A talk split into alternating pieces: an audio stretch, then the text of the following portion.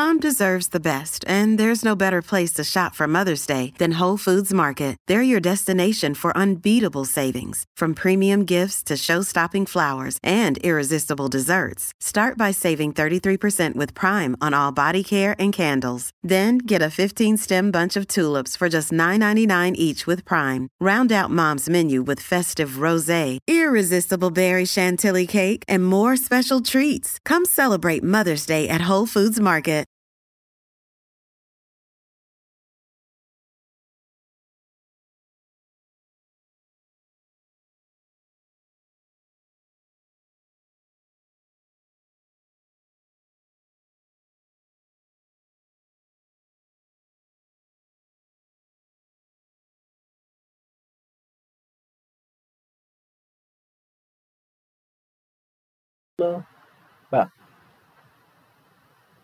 Muy buenos días a toda la familia, toda la familia, futbolecuador.com. Qué gusto, qué, qué placer inaugurar este nuevo espacio que, que tenemos de, de, de, debate por este canal, por Twitch.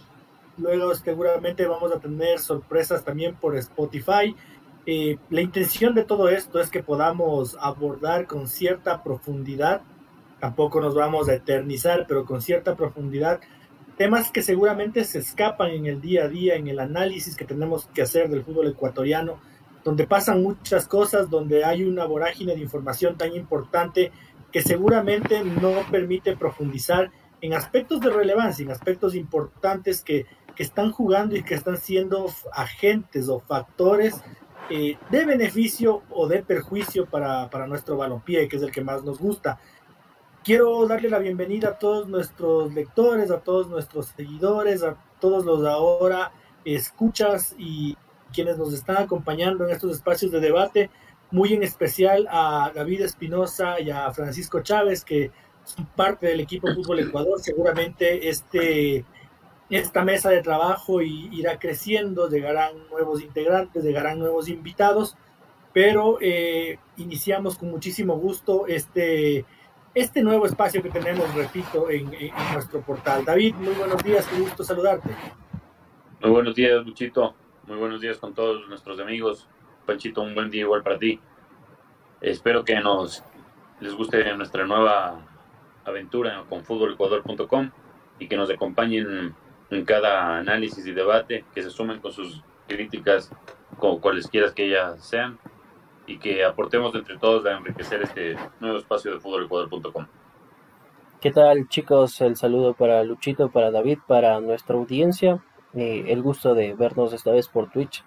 Eh, las nuevas tecnologías eh, nos obligan a, a innovar, a estar en constante evolución y pues queremos presentar ahora este nuevo proyecto que esperamos sea de su agrado y va a ser un espacio pues para poder compartir semana a semana del rey de los deportes, de lo que más nos gusta, que es la bendita pelota. Bueno, tema, tema muy importante de conversación, de análisis, y, yo lo, yo lo veo con tristeza, lo veo con, con desazón a lo que ha sido el desenlace eh, de la Liga Pro Serie B, del torneo de segunda categoría en nuestro país, que lamentablemente nos deja otra vez sin un equipo grande, nos deja sin el Club Deportivo El Nacional, eh, nos deja sin el Centro Deportivo El Medo, que también es el primer equipo descendido de, la primera división de la Serie A, que nos quita a la Liga Deportiva Universitaria de Puerto Viejo, que se va a segunda división a jugar en la misma categoría que en donde está ahora el Deportivo Quito, otro de los clubes grandes, otro de los clubes populares de nuestro país, con los que ya no contamos. Y yo creo que no se trata solo de analizar lo mal administrados que, ha sido, que han sido estos equipos, porque ha sido materia de debate de, años, sino de lo que pierde el fútbol ecuatoriano sin ellos, del interés que, que, que, que, pierde la liga profesional, que justamente en momentos en que debatimos que, que Gol TV no está al día con los equipos de fútbol, nosotros, sin querer, involuntariamente, sin ninguna duda, lo que hacemos es quitarle más importancia al campeonato ecuatoriano de fútbol. Nos estamos quedando sin, sin equipos tradicionales, sin equipos de, de, arraigo popular y nos estamos viendo inmersos en un torneo donde hay equipos sin mayor atractivo, con mucho respeto y, que yo creo que se tienen que diferenciar en dos grupos. Eh, los equipos con proyectos serios como el Orense, como el Independiente del Valle, que, sin duda alguna le, le, producen un crecimiento al fútbol ecuatoriano, y otros proyectos como el del Cumbayá Fútbol Club, que ascienda a la Serie A con deuda, debiéndole a su plantilla, sin un lugar de entrenamientos, sin casa propia.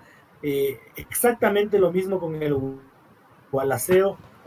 Entonces, yo no sé, yo no sé qué opinen ustedes, pero yo lo veo con mucho pesar a este tema y, la idea de todo esto es ver qué se puede hacer con estos clubes grandes a los que necesitamos, no solo para divertirnos, clásicos, para ver partidazos, para que nuestro torneo sea atractivo, para que eh, la televisión sea atractiva, para que los partidos de fútbol sean atractivos y para crecer, estimados.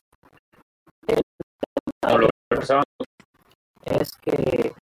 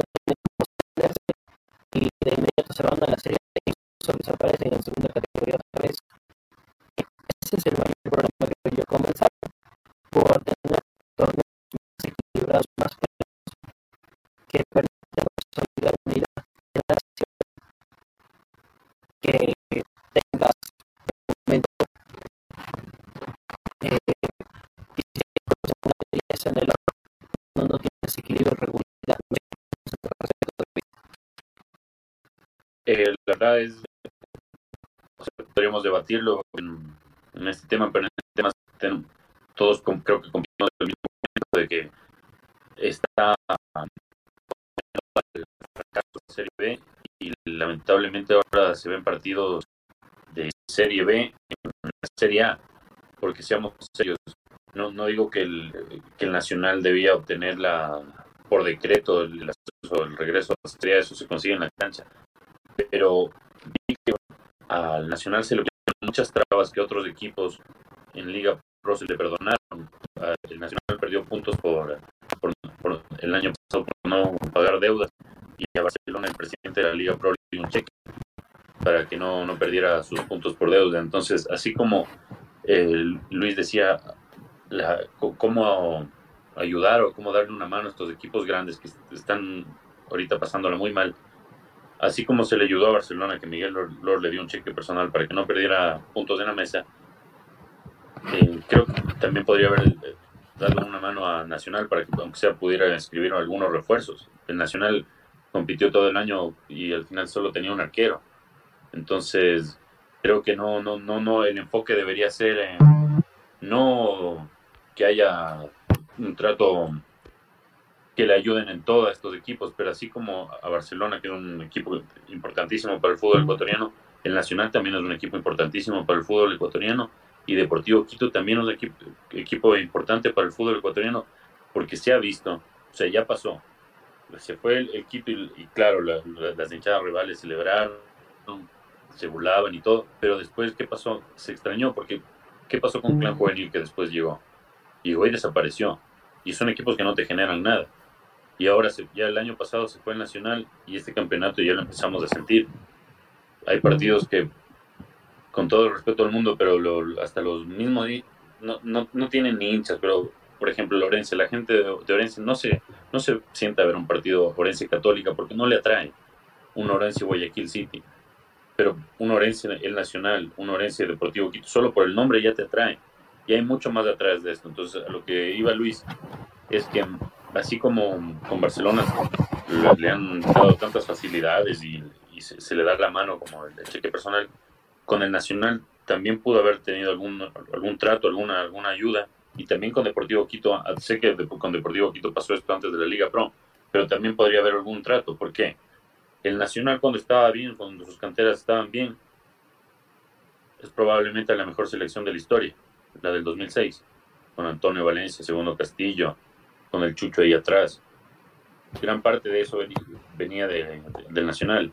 Si ahorita, le sumamos al trabajo que está haciendo Independiente del Valle, un poco ya Liga también en formativas, si estuviera bien el Nacional en formativas y Deportivo Quito que ha sacado un aguinago, un Edison Méndez de cada tanto, le decían la academia por algo, yo creo que le haría bien al fútbol ecuatoriano en sí, no, no, no solo a esos equipos y al deporte en sí. Entonces, como lo veníamos discutiendo el otro día, claro, no es cuestión de entregarle recursos a, al equipo y, listo, se hagan lo que quieran, no. Eh, tendría que, obviamente, esto ser supervisado, lo decíamos con, incluso con autoridades del Ministerio de, Deporte, en mano junto a la Liga Pro y la FED, para que se garantice que los recursos que van se van a destinar al, crecimiento de, y a la formación de jugadores para que a la vez los acreedores de estos equipos, porque Deportivo Quito está en donde está porque no puede pagar sus deudas y Viña sube la Serie B y le quieren caer. Con el Nacional está pasando lo mismo, no dejaron inscribir jugadores por sus deudas, por los acreedores. Entonces, es un gana-gana. Si los acreedores aflojan un poco con, y se les da una mano a estos equipos, van a, a a recibir su dinero, el, que ahorita no está, está muerto ese dinero, no, no lo van a volver a ver más, estos equipos desaparecen. Y le haría muy bien no solo al campeonato, sino también a los acreedores, al deporte ecuatoriano y a los equipos y a sus hinchadas, porque ahorita, ¿cuántos hinchas del Nacional? El Nacional tiene hinchas en todo el país, Deportivo Quito tiene una masa importante de hinchas aquí en, la ciudad y se siente esa falta. Es son dos equipos campeones que algunos el Nacional es indiscutible que sea grande. Algunos les consideran o no grande al Quito, pero yo creo que hacen falta y debería tomarse con más seriedad esto porque, como lo decía Luis, ¿qué, le hacen de bien estos equipos? No es por nada, pero Guayaquil City ya va cuántos años en, primera división y no, no genera nada. ¿Qué te genera un Atlético Proteño, un Atlético Santo Domingo en Serie B? Absolutamente nada. Y aquí hay un punto, aquí hay un punto muy importante, ¿no? Que hay que, hay que decir a la afición que que bajo ningún punto se, se aboga porque se le regale algo a estos clubes grandes, ¿no? Eh, yo creo que se debería intentar su rescate mediante proyectos serios, mediante inversiones. Eh, si la liga profesional tiene un sustento económico, la misma liga profesional puede invertir en estos equipos que al final de cuentas, como dice David, es un, es un ganar y ganar para todos porque hoy en la tarde juega el Mushugruna contra el Guayaquil City o contra el 9 de octubre y en serio, qué pereza sentarse a ver esa, esa pendejada, de verdad, de verdad y con mucho respeto a, la gente que, que, hace institución en esos clubes, que, que, seguramente trabajan duro, pero, pero qué pereza ver esa vaina. Y no, otra cosa muy diferente, incluso sería hacer ver un 9 de octubre nacional, eh, un Mushugruna Deportivo Quito. Eh, y a partir de eso sí, eh, aparece en el tema de que no solo que se los ha descuidado y se golpean el pecho diciendo que esos clubes están ahí porque están pagando sus errores. Entonces, nosotros desde Liga Pro, desde Federación Ecuatoriana de Fútbol, somos los dictadores de la muerte de clubes tan importantes en lugar de ser los padres que permitan que estos equipos se levanten. Versus en la propia liga profesional, como tú dices, yo no veo que al Deportivo Cuenca le pase nada. Y esos pobres jugadores se comen la camiseta, dejan de entrenar, eh, protestan por todo lado y nadie les para bola y el Deportivo Cuenca sigue jugando como que sin nada. Y al Barcelona le han prestado un cheque personal. Bueno, yo no tengo ninguna calidad para decirle a Miguel Or qué hacer con su plata. Él, sabrá lo que hace con su plata, pero, pero seguramente hay, hay métodos en los que dejar de ser el gran gallo, ¿no? Dejar de ser el dictador que aquí se aplica la ley y vean cómo están el Nacional y el Deportivo Quito. Para unos sí, para otros no, versus que están perdiendo, ¿no? Estamos perdiendo producto eh, importante. Eh, sobre la... A mí siempre me queda una frase que desde incluso medios colegas la tratan de posicionar. Liga top. Con todo respeto, no podemos ser una liga top cuando hablamos de esto. No tenemos proyectos deportivos consolidados, tenemos equipos ascensores. Eh, justamente nos hacemos de la vista gorda cuando tenemos clubes que abiertamente sus jugadores, eh, sus cuerpos técnicos denuncian que no se les cubre sus salarios, que están atrasados, que tienen percances para viajar, porque es insólito que un equipo profesional de primera división se traslade a una larga distancia en bus, con todo respeto, no debería ser así. Entonces, creo que el, discurso de Liga Pro lastimosamente eh, es positivo y se jactan cuando les copian y cuando eh, damos el caso para van a, van de que muy bien el torneo porque Barcelona llegó a semifinales. Y cuando se trata justamente de lo que hablamos de equipos con problemas o el tema de Deportivo Cuenca, de Nacional, incluso del propio Almedo, porque es insólito que un equipo que pase tanto tiempo endeudado pueda seguir jugando y o no se lo intervenga o no se le ponga un alto. En cambio ahí nos hacemos de la vista gorda, decimos como, uh, lo sentimos, qué pena, pero no ha pasado nada por acá. Y como le decía, lo, lo decía también Luis, hay que también valorar proyectos como los de Orense, ¿no? O sea, que invierte tanto en formativas, en un lugar donde tengan para entrenar. Pero también hay que fijarnos que lamentablemente son la excepción. Porque o sea, el clan juvenil, Fuerza Amarilla, se lo, se lo imbabura en, durante estos, estos, tiempos que subían y bajaban, subían y bajaban. Entonces, no, no son no son proyectos, no se les puede llamar proyectos deportivos, si no tienen ni siquiera un complejo deportivo en el cual, en el cual entrenar. Entonces, eh, la Liga Pro debería aumentar sus niveles de exigencia para que sea un equipo de Serie A, como lo citaba Luis el otro día de la Liga MX, que el Atlante siendo un equipo tan con tanta hinchada, con tanto arrastre allá, no se le permite simplemente ascender porque no cumple con los requisitos. Uno de ellos no tener un, serio complejo de, entrenamiento para formar jugadores y que no solo sea el primer equipo el que entrene, sino que también cumpla con una responsabilidad, social, que es formar a, la juventud en, el deporte, que el deporte deja de tanto. ¿Qué hacemos, qué hacemos con, con, el, con el 9 de octubre que, bueno, podrá tener toda la plata posible por detrás, pero que institucionalmente no me representa absolutamente nada. ¿Qué hacemos con, con el Cumbayá Fútbol Club? Que yo conozco, no tiene donde entrenar. Eh, peregrina, arrienda locales, arrienda sitios de entrenamiento. ¿Qué hacemos con el Gualaceo? Que, que, seguramente no, no, no, tiene tampoco eh, este tipo de facilidades. Sí, tal vez no tienen deuda y, y son dignos para los ojos de, de la liga top, y lo digo entre comillas, con ironía, de, una liga top, seguramente sería bueno que, nos expliquen por qué son más beneficiosos estos equipos a los que seguramente esfuerzo no les falta y, e inversión desde de, sus presidentes, de sus socios no les falta, versus los equipos que han tenido que forjar su historia durante décadas de décadas y, que tienen que entregarle no solo al fútbol ecuatoriano, sino también a la sociedad. Porque David, Pancho y, oyentes, hagan una, una, valoración de lo que fue el torneo de la Serie B en este año. Al Club Deportivo Nacional no se le permitió inscribir jugadores. Versus que otros equipos sí se les permitió inscribir jugadores y, y capaz están hasta peor.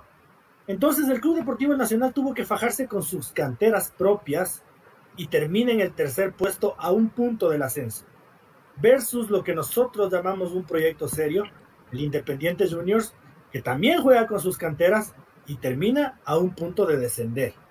Entonces, Estamos hablando de que la infraestructura de estos equipos como el Nacional y el Deportivo Quito te permiten trabajar en divisiones formativas, te permiten proyectar jugadores y te permiten ser un aporte si es que se les permite. Si es que estamos como dictadores todo el tiempo señalándolos, ¿no? Es que la doctora, es que el de Tafulanito del Deportivo Quito, es que el del Nacional son unos morosos y no pagan y ahora desaparecen. Bueno, entonces nos vamos a llenar de, llenar Cumbayas Fútbol Club y este torneo top no lo va a ver nadie.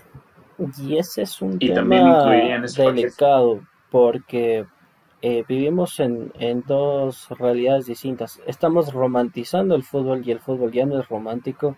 O sea, muy bonito que un equipo pichinchano llegue desde una parroquia rural. Pero seamos honestos, la mayoría de habitantes de la parroquia de Horas es gente que en su momento vivía en Quito y no tienen ningún apego con el equipo. Igual aseo Gualaceo eh, tiene que mudarse al Alejandro Serrano Aguilar o remodelar su estadio porque el Gerardo León Pozo no le da la capacidad para albergar un partido de primera categoría. Y aquí sí creo que también eh, parte de la responsabilidad, eh, yo estoy muy de acuerdo, profesionalizarnos sería que existan complejos deportivos, divisiones formativas, equipo de fútbol femenino, que incluso cómo se trabaja con la parte médica porque es insólito, hasta hace poco se habían partidos donde no se llevaba a un médico, que es algo fundamental dentro de un partido de fútbol. Y sí creería también que mucha responsabilidad la tienen eh, cuando hay ciertos compadrazgos o enemistades, porque es coincido, o sea, eh, a ver, Deportivo Quito, el propio Nacional no tiene la culpa, el equipo no tiene culpa, su hinchada, que por temas administrativos de dirigencias pasadas eh, hoy estos equipos pasan por momentos bajos, pasan por golpes duros, pero nos caracterizamos también como país en hacer leña del árbol caído. Eh, nos vende mucho el echarle la culpa a tal o cual persona y no tratamos también desde algún punto de ayudar a, estos clubes. Y como lo, lo decía Luis, es... Em, el, Nacional ya lo demostró en el pasado, igual el Deportivo Quito, lo que puede llegar a formar y lo que puede llegar a captar, y por eso también, no sé, atrajo las malas administraciones, porque, claro, también, eh, porque poniéndonos un rato de, de, parte de Liga Pro, es, es difícil si es que Lucía Vallecilla no, no, también se ha mostrado tan intransigente en algunos temas, porque no nos olvidemos de que la, la presidenta de Nacional dijo claramente que si no ascendía se iba renunciado y ahorita, hace cuatro días de atrás, dijo que no, se iba a quedar. Entonces es un problema, pero a lo que yo me refería con una, no ayuda, sino una, una supervisión gubernamental del Ministerio de, del Deporte y también de la Federación Ecuatoriana de la Liga Pro, es porque a la FED y a la Liga Pro le conviene que, que se venda más su producto para generar más recursos. Con equipos como, lamentablemente, hay, hay que dar los, los nombres, o Guayaquil City, 9 de octubre, es más difícil vender el producto porque solo tienes qué partidos que vender. Los de Liga, los de Barcelona, los de Melec, quizás los de Independiente del Valle, no sé ustedes si lo, lo pongan ahí. Yo no, yo no lo pongo, lo pongo los tres. Cuando había los cinco equipos, Nacional y Deportivo Quito, tenía cinco partidos que vender mínimo por fin de semana. Y los partidos entre ellos te convocaban a mucha más gente y, como lo decimos, lo, aclara bien Luis, porque no, aquí no estamos abogando para que eh, se lo salve de, por decreto a Nacional Deportivo Quito, no, no, no, sea un proyecto serio que con la ayuda de la FED y la Liga Pro se supervise, eh, aparte con el Ministerio del Deporte, que estos recursos no, por lo menos a Lucía Vallecilla yo no le confiara, no sé ustedes si le, le confiaran, y no, tengo nada contra la señora, pero es que ya lo, ha demostrado, lo mató al Nacho pero si cambia la directiva y se ve alguien, se consigue, porque mm, gente que quiera salvar al Nacional debe abundar, gente que quiera salvarle al Deportivo Quito y llegar a un, proyecto serio, no sé, un mismo conglomerado de, acreedores se podría formar para supervisar esto y que este proyecto crezca. Porque si se, se queda ahí muerto, ok, sí, la gente dice, sí, es solo fútbol, solo fútbol, pero poco a poco llega a caer otro equipo de los grandes y ¿qué nos hacemos? Cae Liga, Barcelona, Melec, se muere el fútbol ecuatoriano. Porque hay que ver solo lo que está pasando ahorita con la Liga Española. Se fueron Cristiano y Messi, se está muriendo eso. Sí, y, bien, bien que topa estos dos puntos, ¿no? Bueno, yo creo que el tema de, la doctora Vallecilla, de que si es pesadita, es pesadita, ¿no? Nadie va a decir que la, que la señora es santo devoción de nadie, pero finalmente eso es un problema del Nacional, ¿no? Allá, allá, entre, entre blancos que se arreglen entre ellos, a nosotros lo que nos importa es el equipo de fútbol eh, y, en general la, estabilidad. Al Club Deportivo El Nacional yo creo que, ha sido víctima de, un sepultamiento incluso de los medios de comunicación, incluso para mal, porque cuando el Deportivo Quito estaba en crisis, o incluso en la actualidad, cuando al Deportivo Quito le pasa algo, todos investigan y todos saben la deuda y la suspensión y el castigo y el motivo. Yo digo ustedes chicos, no sé si yo me equivoque, del Nacional no sabemos nada, absolutamente nada. Entonces, ¿cómo podemos criticar la gestión de Lucía Valdecida más allá de lo antipática que es la doña eh, en cuanto a números? Porque si no sabemos nada del Nacional no podemos decir lo hizo bien o lo hizo mal. Solamente la señal es pesada y se contradijo porque dijo que se largaba, que no ascendía, pero no se largó, sigue calentando el puesto. Bueno, eh, y hasta ahí el Club Deportivo Nacional y hasta ahí los equipos grandes que y yo creo que en, en cierto momento se los trata con antipatía, ¿no? Que hay este revanchismo contra Lucía Valdecisa y hay este que, claro, como al Quito le ayudaba el Lucho Chiriboga y este viejo hijo de tal y cual a mí me jodía la vida, entonces ahora yo le jodo al equipo cuando el Luchito Chiriboga está en su casa tranquilo y viendo cómo descargan la furia contra el Deportivo Quito y eso no debería ser, ¿no? Yo creo que no. Eh, y el punto que iba, al que iba yo antes de empezar a cerrar este tema es esto, ¿no? Lo, peligroso que se está volviendo el creernos una liga top a la sombra de la Liga de España. Porque la Liga de España ha perdido a los dos máximos cracks del mundo del fútbol. Porque Kylian Mbappé no quiso irse a la liga en estos momentos y es un torneo de verdad, de verdad aburrido hoy por hoy.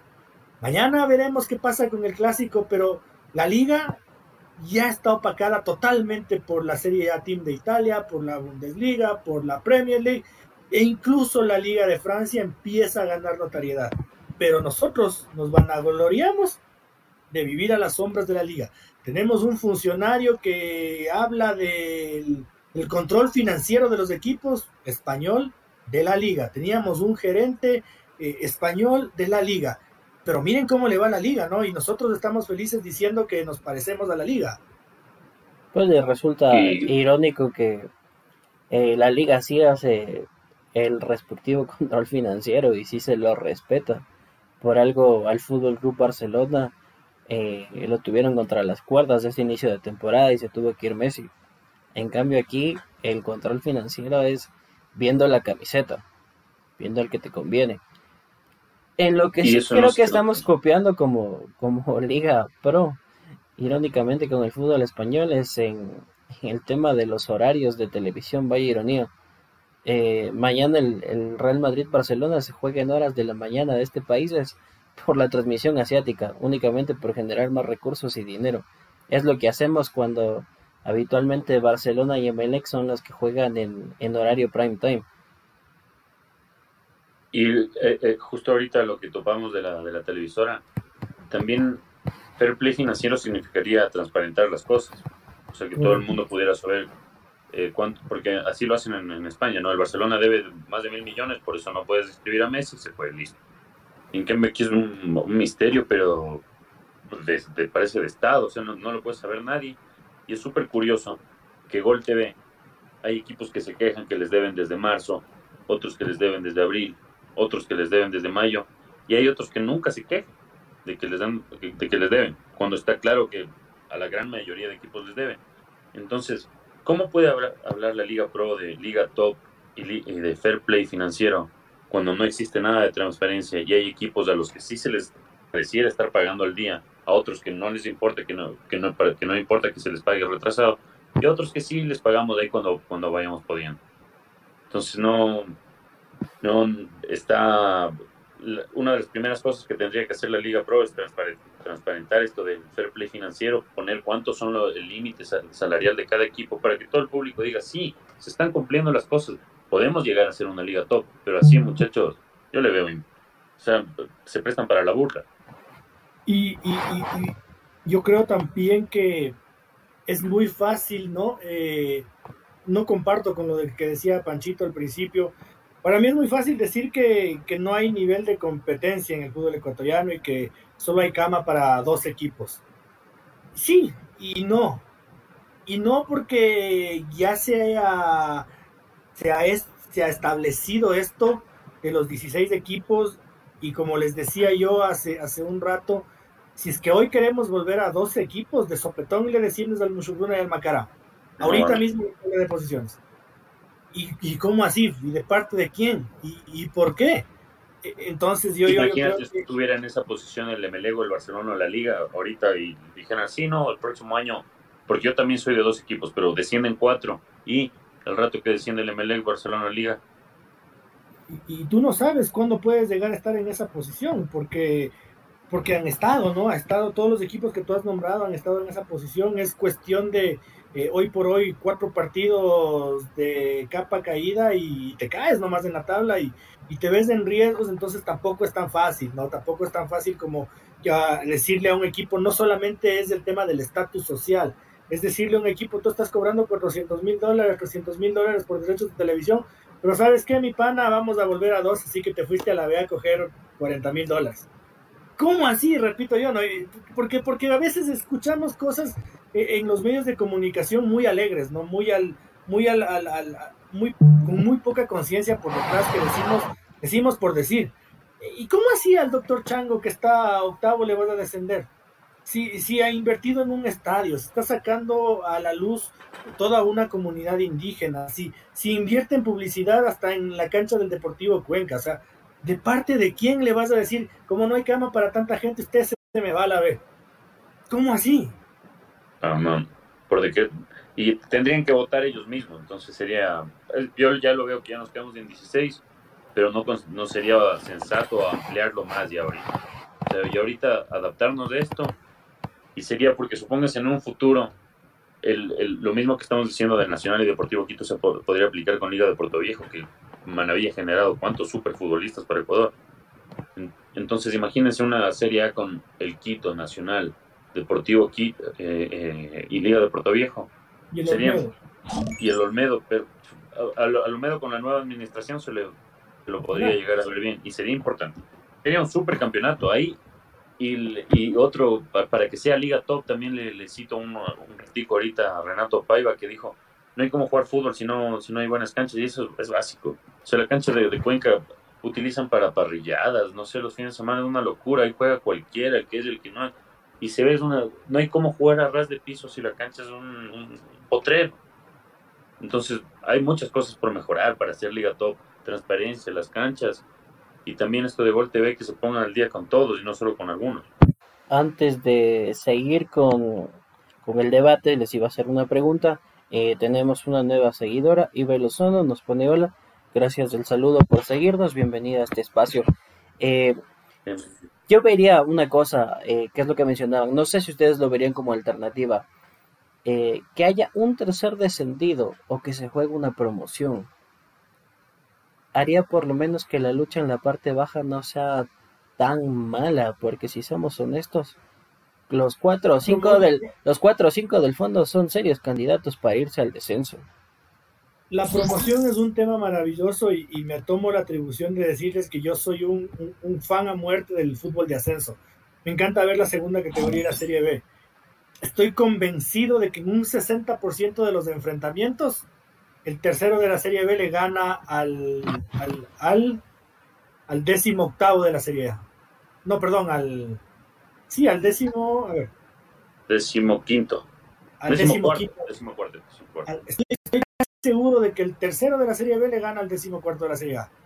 estoy convencido de. O que, le, o que le pelea o que le pelea de tú a tú tenemos que, que, cerrar este, este, este, este primer punto topado, pero quiero quiero hacerlo con una reflexión que no me quiero olvidar y quiero cerrar con sus conclusiones. No, hace mucho fútbol ecuatoriano perdió al, mejor dirigente de su historia, a Rodrigo Delgado, eh, padre de la Liga Deportiva Universitaria. ¿no?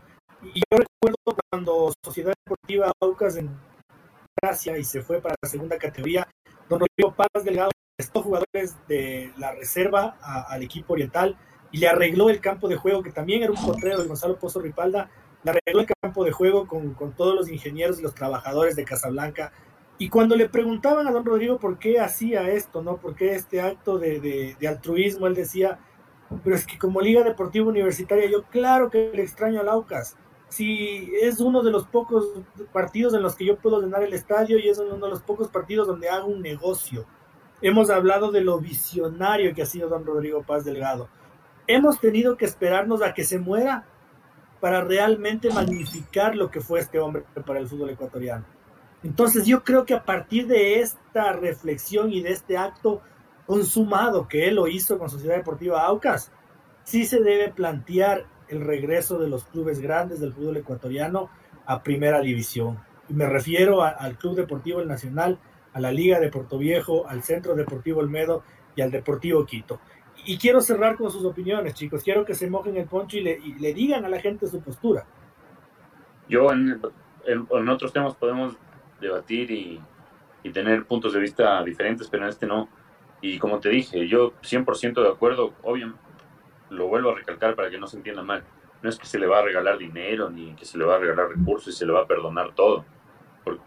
no, no, no. Un cheque le podría haber prestado a Miguel Ángel Lora antes. No, yo lo que digo es, ahorita, un proyecto serio de salvataje de estos, de estos clubes tanto representan para el fútbol ecuatoriano y que vaya de la mano de la FED, la Liga Pro y también el Ministerio del Deporte.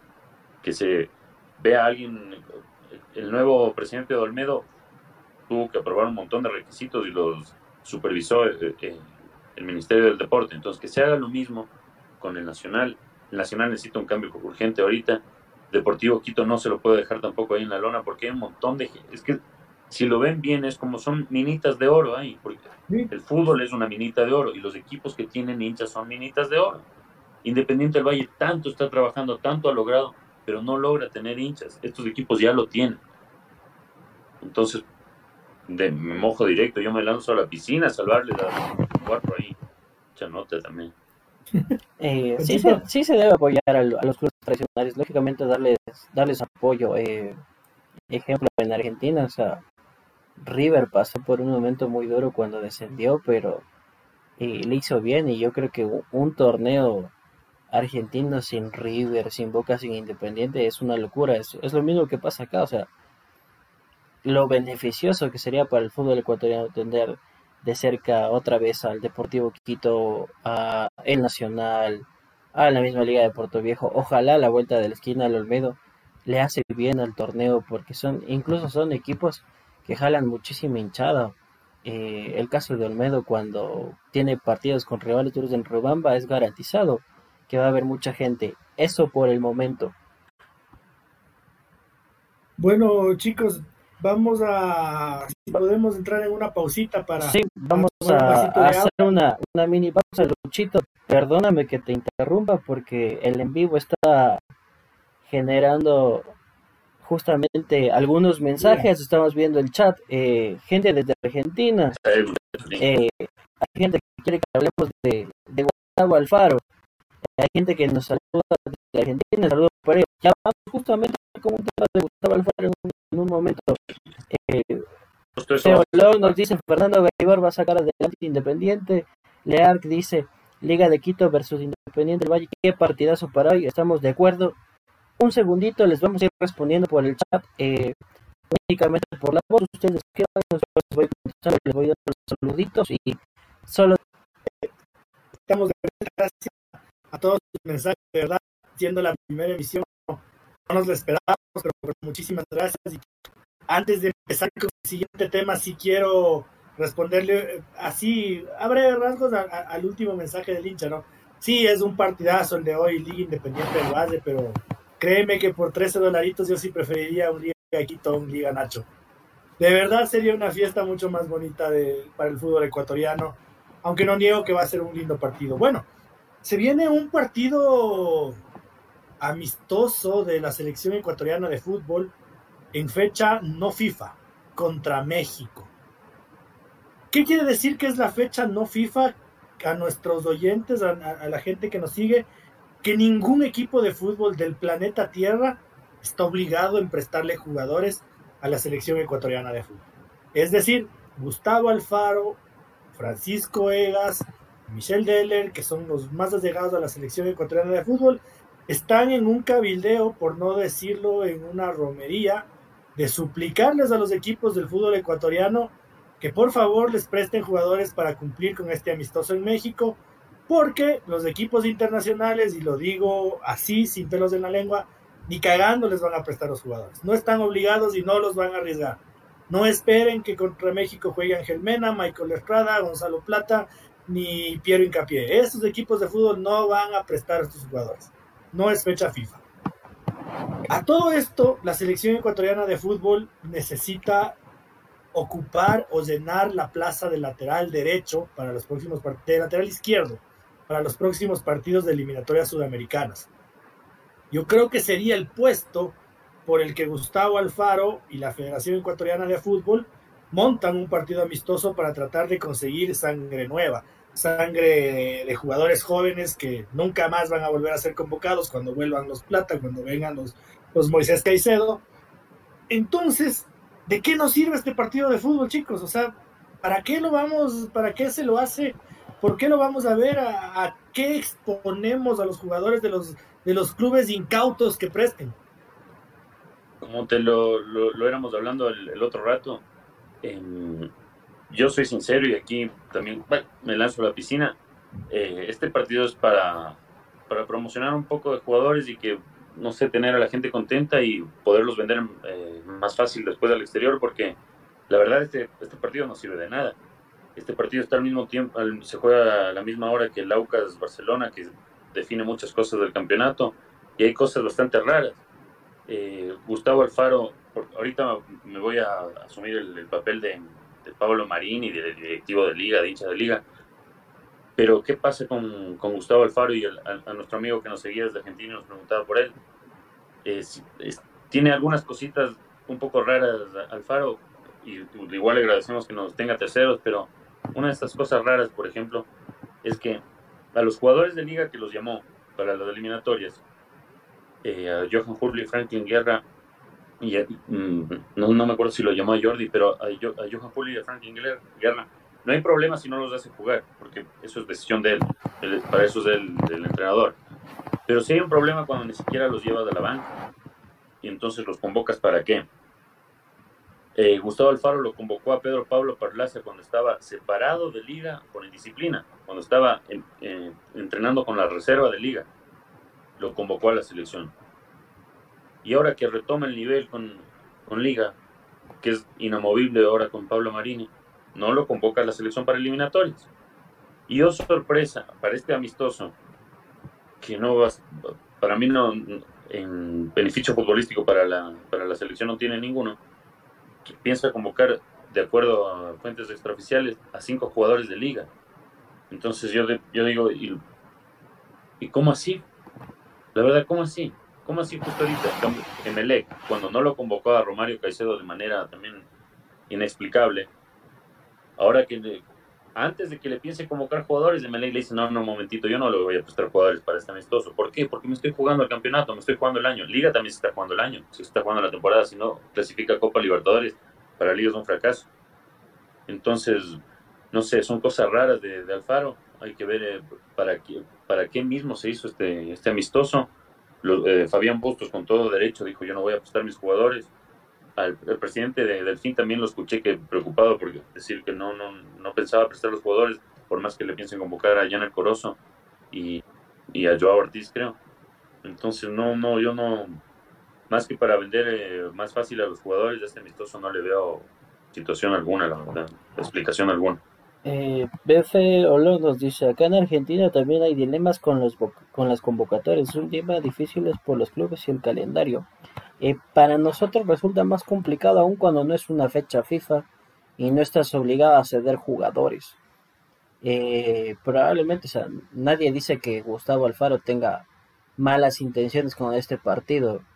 Eh, más suena que se intentó hacer algo como ya lo mencionaba en su momento, cuando a Gustavo Quinteros le daba le daban un partido para tratar de ganar ritmo y encontrar nombres. viendo lo que tiene Ecuador, considerando que eh, prácticamente todo el plantel que es el que actúa en eliminatorias no va a estar, se podría obtener uno o dos nombres para el futuro, que es lo que resulta mal, que no vamos a encontrar ese lateral por la izquierda que necesitamos reemplazar con urgencia, porque el principal o segundo candidato no va a poder ser convocado. Y entonces...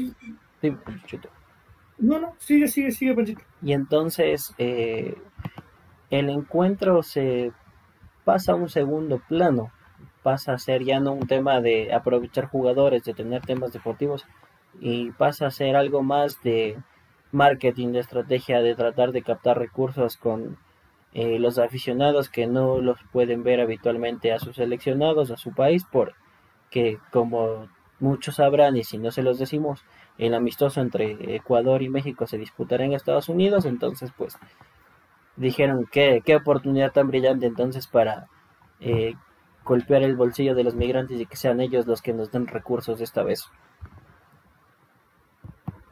Pero, y, pero lo hacemos de, de, forma poco inteligente, ¿no? Porque, porque estamos matando el cansancio de, de los futbolistas, estamos jugando con el cansancio de los futbolistas y al mismo tiempo estamos queriendo, estamos queriendo que el ecuatoriano que vive en los Estados Unidos nos, nos pague una entrada para ver un partido de fútbol, pero cuando la selección publique en la app, porque ahora si no tienes la app no sabes nada, eh, en la app cuando publique la convocatoria de la selección y vea a, con todo respeto, ¿no? A Jorge Pinos, a Dani Cabezas, al Chavito Cruz, a Nilson Angulo, le vea a Johan Julio, no vea ninguno del Emelec, ninguno de Barcelona, y diga, ¿para qué voy a ir a ver yo? ¿Para qué vas a ir a ver este partido en los Estados Unidos? Si, si son jugadores que de verdad no van a entrar en la idea táctica de Gustavo Alfaro, que, que no son ni siquiera el suplente del suplente eh, en el equipo que normalmente cuenta, no es preferible hacer un microciclo de trabajo con 24 jugadores y jugar un 11-11 con dos cambios en la casa de la selección no te da más tiempo para verlos, para, para pulirlos, para trabajarlos, que treparlos a un avión y sentarles ocho, seis, cinco horas a Estados Unidos, luego traerles esas mismas ocho, siete, seis, cinco horas y al siguiente día mandarlos a jugar el campeonato ecuatoriano de fútbol. Es que lo hacemos de forma poco inteligente, creo yo. Como lo dices, claro, la, una de las pocas explicaciones lógicas que yo le encuentro es que un jugador, no sé, yo soy yo, David Espinosa, malo todo ahí. A mí me quieren vender al Guavirá de Bolivia, como mi pana Kevin Mil, que tanto le quieren ahora. Me, quieren vender, ¿cómo así? ¿De dónde? ¿Algún video algo? Pero si tengo una convocatoria, aunque sea un partido amistoso de la selección, ya me venden ya. Aunque sea con la, la segunda división de Bolivia, pero me venden. Entonces, no sé, yo, esa es la única explicación lógica que le encuentro a esto porque hay futbolísticamente para Alfaro, como tú dices, un microciclo, que los, que los tenga ahí jugando un 11-11, porque todos, el que periodista que alguna vez fue, o el, aficionado que alguna vez tuvo la suerte de presenciar algún entrenamiento de 11 a 11 de un equipo de fútbol, sabe que eso no, no, se juega, sino de chistosito ni amistosito, ahí se dan duro, ahí se lesionan jugadores y todo. Entonces, yo no le, no le veo, la verdad, esto, este amistoso. O sea, como tú lo dices, como lo dijo Panchito, quizás eh, generar recursos con los aficionados que están allá, pero probablemente, o sea, bueno, el partido se me imagino, con más hinchas mexicanos que van a ver a su selección, pero no sé igual si se llena el estadio, ¿ah? la verdad.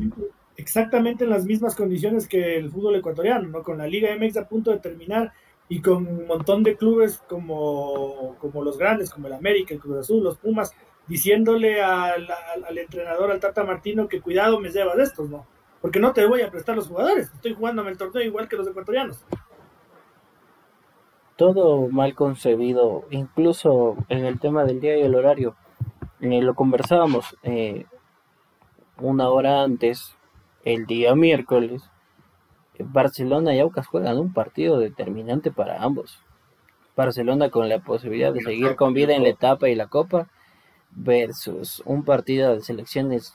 Yo soy muy patriota, amo mi selección, me vuelve loco la tricolor, pero seamos honestos, es un partido donde no hay nada relevante en juego versus el partido de campeonato local, el choque de ídolos, que va a tener mucha importancia y que puede decidir el futuro para ambos clubes de cómo van a cerrar el 2021. Sí, y curiosamente, ¿no? En ese partido que se juega el mismo día, ¿no? Barcelona-Aucas, se juega el mismo día que el Ecuador-México. Para mi gusto personal, está el único futbolista seleccionable para el proceso de eliminatorias, que es Mario Pineira. El único futbolista al que habría valido la pena verlo jugar el Ecuador-México, no va a estar en el Ecuador-México porque Barcelona no lo va a prestar ni de fundas porque se va a jugar el año contra el Aucas y el Aucas se va a jugar el año, porque si no entro a Copa Sudamericana, yo no sé qué va a pasar con, con, un equipo que, tiene mucho juego, que es tradicional, que es importante, que se armó eh, al principio de año como candidato a campeón, decían muchos. Eh, entonces, a ver, incluso como aficionado, ¿usted qué prefiere ver? ¿El, el Aucas Barcelona con todas sus figuras o ver la selección D del fútbol ecuatoriano contra la selección F de México. No, o sea, son, son cosas, la verdad que no, el aficionado común no, no, no le encuentra explicación, porque, por ejemplo, un jugador que a mí me hubiera gustado verlo, porque una cosa es que juegue eliminatoria o Copa América y otra cosa es que juegue un amistosillo con, contra el del el equipo F de México, porque a mí me hubiera gustado mucho verlo a Jordi Alcibar, supongo contra, aunque sea con minutos, contra, en vez de Fernando Gaibor, en vez de Alan Franco, que Alan Franco lamentablemente no juega, o sea, no, no, no juega, o sea, no juega en el Atlético Mineiro, no cuenta para el entrenador de allá. No sé si juega en las parrilladas, pero no juega el pana. Entonces, para mí, en vez de verlo, ya Alan Franco, todos sabemos lo que nos puede dar cuando está súper bien y ahora que está, que, no, está mal. Entonces, probar a otro como Jordi Alciban en la máxima competencia. A Fernando Gaibor, ¿cuántas chances le ha dado en la selección? Y no, nadie, todo el mundo sabe que el tipo de jugador que es Fernando Gaibor, pero Fernando Gaibor no está ahorita en su, en su pico, no lleva meses sin estar en su óptima, óptima condición física y ahorita es baja para el partidazo de esta noche que nos viene nuestro amigo ahí. Entonces son cosas bien raras las de las del Faro, que nuestro amigo también nos, preguntaba, porque Jordi Alcibar, no es que lo, lo dicen la, la, gente que es hincha de liga o lo de la parcialidad de liga, o sea, por algo lo compró el, el, Charlotte de la MLS, que le pagó un buen dinero a, Liga, y lo compró por pedido de Miguel Ángel Ramírez. Entonces, algo de tener el muchacho para que tenga una, merezca tener una oportunidad antes, no ahora. Porque ahora, ¿de, qué sirve? O sea, la, verdad, ¿de, qué te sirve? Ya Jordi Cibar ya fue transferido. Este partido, más bien, a, a mí punto de vista le sería perjudicial para la liga si juega Jordi Alcibar, porque si, si llega a lesionar, ya no, el, Jordi solo se queda hasta diciembre. Y si no cuenta con él para estas fechas finales, ¿qué hace? Entonces son cosas raras de, Gustavo Alfaro, como, lo, como otras cosas raras, como esa convocatoria mm, misteriosa, por decirlo menos, de William Pacho cuando se lesiona a Franklin Guerra. Lo podría convocar a cualquier otro centro del campeonato y lo convoca William Pacho que tenía un mes y medio sin entrenar y sin jugar porque se estaba negociando el traspaso al, al Borussia Mönchengladbach que al final se cayó. Entonces se lesiona Franklin Guerra, lo convoca William Pacho que, pertenece a Independiente del Valle, no había jugado y no lo llevó ni a la banca. Ahora se lesionó Byron Castillo, lo convocó a José Hurtado por sobre eh, Romario Caicedo y por sobre Pedro Pablo Perlas. Y lo más curioso es que no lo lleva ni la banca José Hurtado contra contra Venezuela y contra Colombia. Entonces ahí es cuando uno dice, o sea, pero ¿qué pasa? Y cuando hacen estas decisiones de estos partidos totalmente incomprensibles, no hacen más que abonar a, que uno tienda a, pensar mal. ¿Qué más puede pensar con estos partidos? ¿Qué, ¿Qué, se puede pensar? No, no, yo no entiendo. ¿Cuál es el beneficio? Porque si me dicen en un partido de la sub-20, vamos, vamos.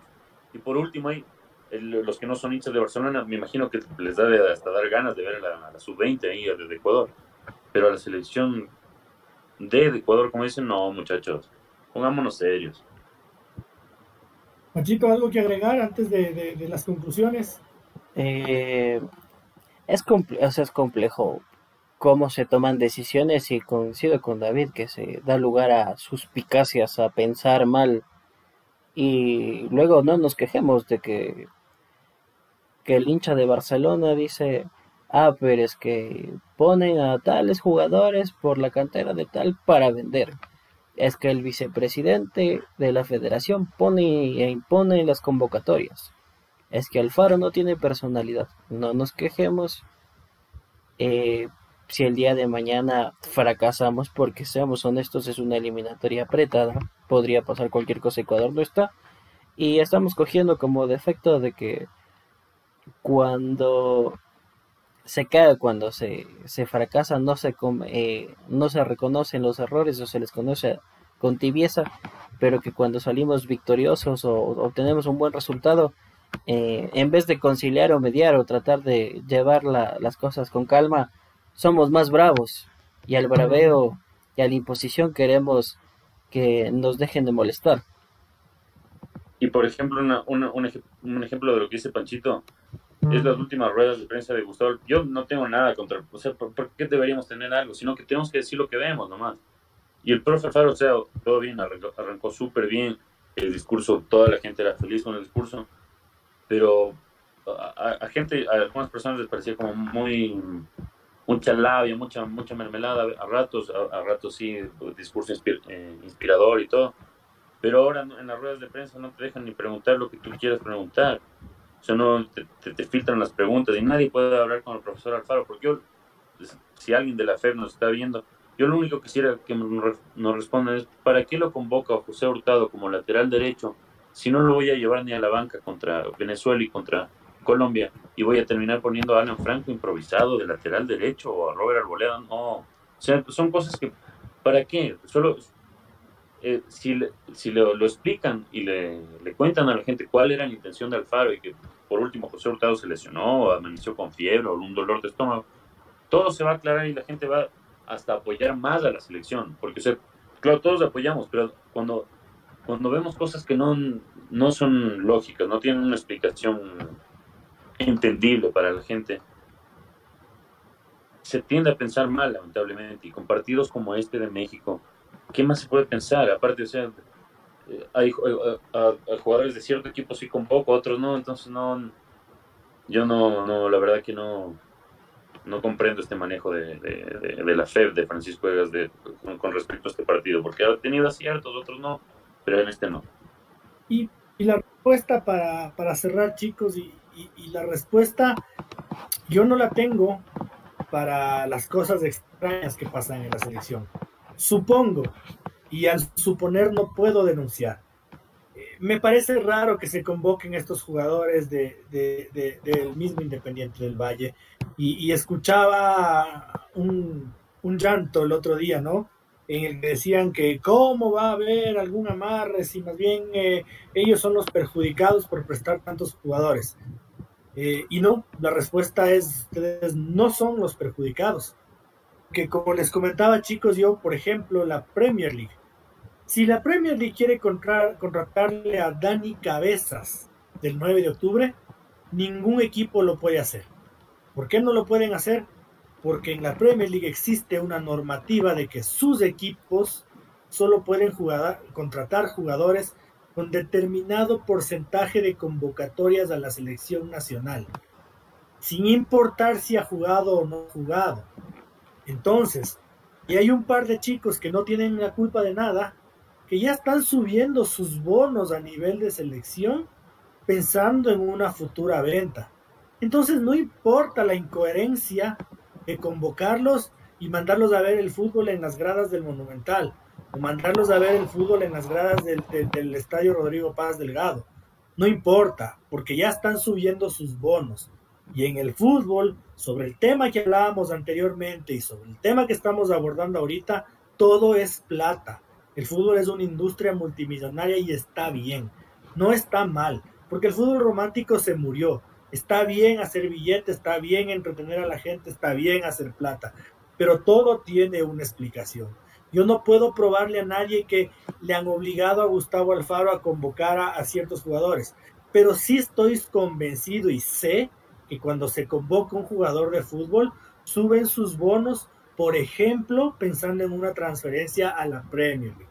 Eso sí sé, y eso todo el mundo sabe, y eso no nos dicen cuando lloramos porque respondemos a cierta acusación o cuando dudamos de ciertos procederes en la selección ecuatoriana de fútbol, tema que, contrario a lo que dijo Panchito, para mí, siendo un ecuatoriano, creo yo, honesto, que vive aquí, que invierte aquí, que trabaja aquí, que ama su país, de verdad a mí la selección ecuatoriana de fútbol no me interesa, porque se presta para situaciones muy feas, se presta para situaciones muy de, de intereses, muy del más vivo y no del que mejor juega en muchas ocasiones.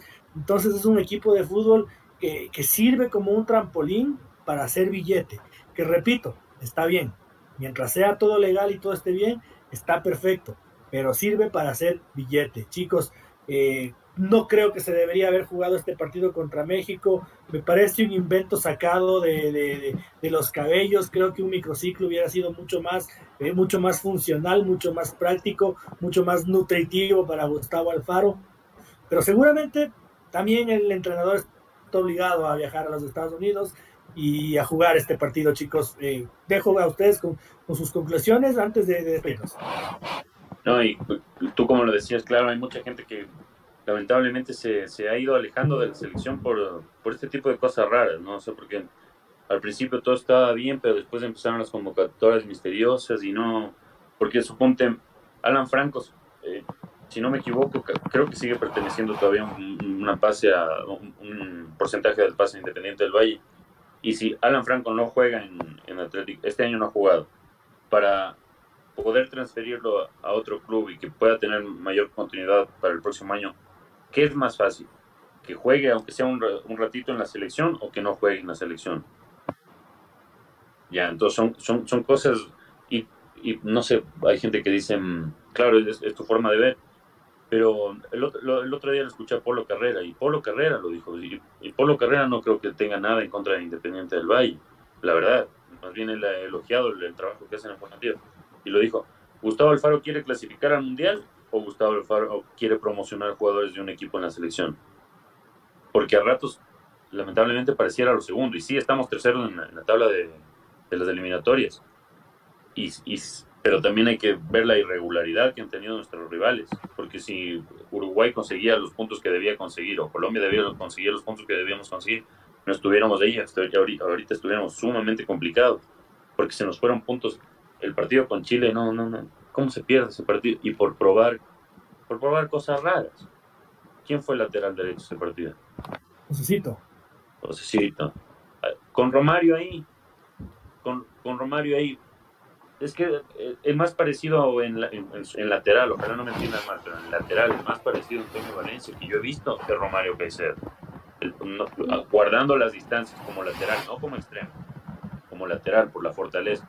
Entonces son cosas que no, no se entiende ni ahora menos con este partido que no debió realizarse. Yo me sumo a eso, no debió realizarse o si se realizaba que sea un requerimiento sub-23 para que ver chicos y cosas nuevas y que ahí sí la gente se entusiasme por ver algo nuevo, pero no, no hay una selección armada al apuro como lo que va, no sé, lo, que va a pasar el miércoles. Y en esta sí se equivocó la FEF, se equivocó feo y esperemos que mm, haya más transparencia en el, en el fútbol ecuatoriano, porque si no, la vamos a ver eh, complicada, muchachos. Mm, veamos pues qué puede pasar el día miércoles. Ojalá, ojalá que desde el resultado sea amigable, porque si, imagínense lo que sería para colmo una derrota para Ecuador, eh, más críticas para Alfaro, cosas que no le vienen bien al ambiente previo a una doble jornada de eliminatorias. Eh, veamos pues cómo le sale eh, esta idea tan criticada a la federación el día miércoles. Chicos, queridos seguidores, lectores, ahora oyentes de futbolecuador.com, muchísimas gracias por, por habernos acompañado. Nos vamos a juntar una o dos veces a la semana para, para esto, ¿no? Para, para el análisis de lo que nos, nos deja un deporte que, nos apasiona, un torneo que nos apasiona como el nuestro, eh, una selección a la que seguimos como a la ecuatoriana. Y, nada, agradecerles por, estar aquí, por estar pendientes. Un fuerte abrazo, David, Francisco, por acompañarnos. Eh, el equipo seguramente va a ir creciendo también, seguramente vamos a hacer más, va a haber más, más opiniones eh, y esperamos que este, este debate Fútbol Ecuador pueda, pueda mantenerse por, por largo tiempo. estoy seguro de que así será y trabajaremos por eso, por, por hacer el mejor esfuerzo posible como lo hacemos eh, en nuestro portal, en, en, la página web, y, esta vez sumamos un, una nueva opción para, para quienes están pendientes de lo que hace futbolecuador.com, que no tienen ningún otro interés más que, que informar. Eh, David Francisco, un abrazo grande, muchísimas gracias. Un abrazo a ti, muchas gracias Luchito por la oportunidad. Igual Francisco Panchito, en el área técnica te lo hiciste, muchas gracias y agradecerles en serio a, todos los que nos siguieron y un agradecimiento especial a, la gente que nos acompañó con sus comentarios y con, su, eh, con sus comentarios, eh, porque para nosotros y nuestros nuevos seguidores, porque para hacer el primer programa, la, verdad nos, sorprendieron gratamente, nos hicieron sonreír y esperemos que se sigan sumando a esta nueva propuesta de Fútbol Ecuador para debatir sobre el fútbol ecuatoriano y armar relajo ahí de cuando en cuando igual. Eh, Luchito, David, el, gusto de compartir con ustedes. Les esperamos en, en otras emisiones. Estamos innovando, estamos probando. Eh, el hecho de que nos hayan dado mensajes ya nos da gusto. Eh, el, el, no olvidarse, nos encuentran en Instagram, en Facebook, en Twitter.